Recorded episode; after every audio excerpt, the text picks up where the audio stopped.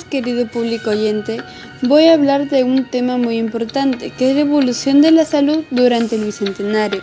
En el Perú desde la década de los años 90 ha transcurrido más de un cuarto de siglo con nueve presidentes de la República y miles de millones de soles para proyectos en servicio de la salud mediante financiamientos públicos, privados y cooperación internacional. Durante el mismo periodo han surgido diversas modalidades para asegurar su óptima implementación, tanto con gestión pública como con participación privada.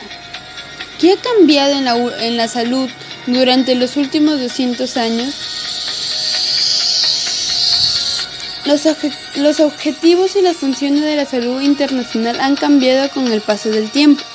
Después de la creación de la Organización Mundial de la Salud, la OMS, se, alcanzaron ciertos acuerdos en la relación con la manera de elaborar algunos de los problemas de salud.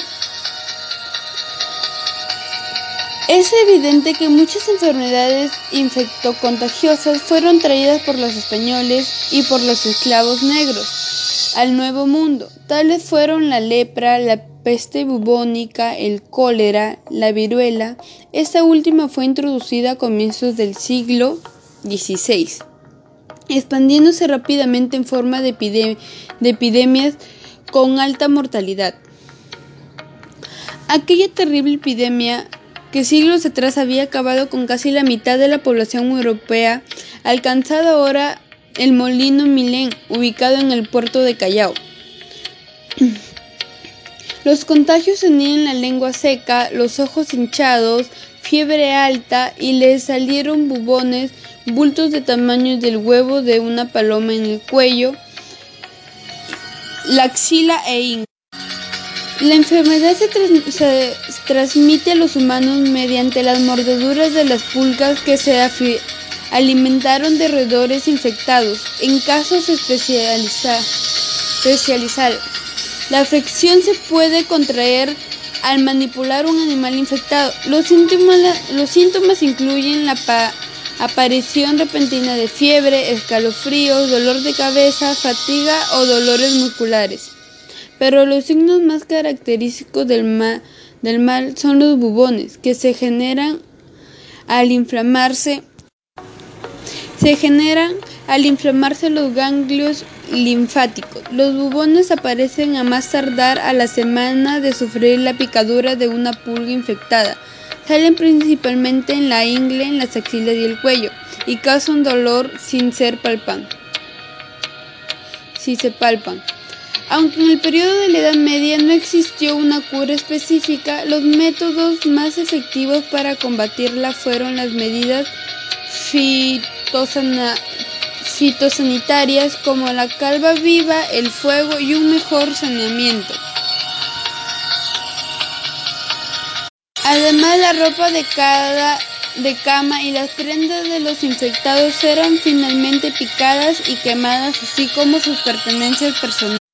En diciembre del 2019 surge un nuevo coronavirus en el mundo, una teoría indicada que fue provocada por el consumo de animales salvajes con alimento, como alimento en el mercado de Wuhan, China declarada como la pandemia por la Organización Mundial de la Salud OMS, debido a la propagación global de esta enfermedad denominada coronavirus. Por todas estas enfermedades, hoy le brindamos acciones para la conservación de su salud.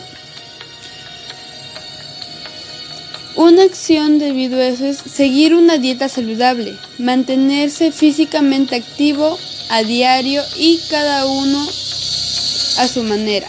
Vacunarse. No consumir tabaco en ninguna de sus, eh, en ninguna de sus formas.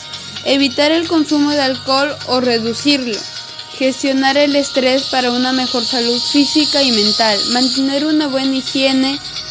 No conducir a velocidad excesiva ni bajo los efectos del alcohol. abrocharse el cinturón de seguridad en el automóvil y ponerse casco al ir en bicicleta. Mantener prácticas Someter a servicio.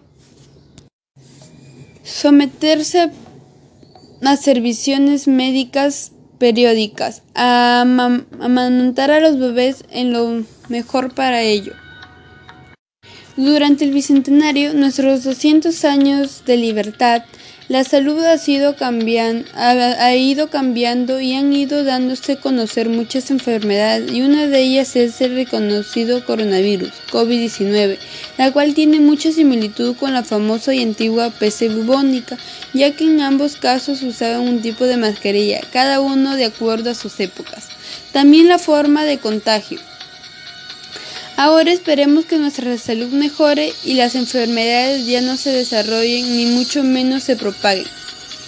Aquel que tenga salud tiene esperanza y aquel con esperanza lo tiene todo. Gracias por escuchar mi reportaje y espero que se los ayude para que tengan una buena salud.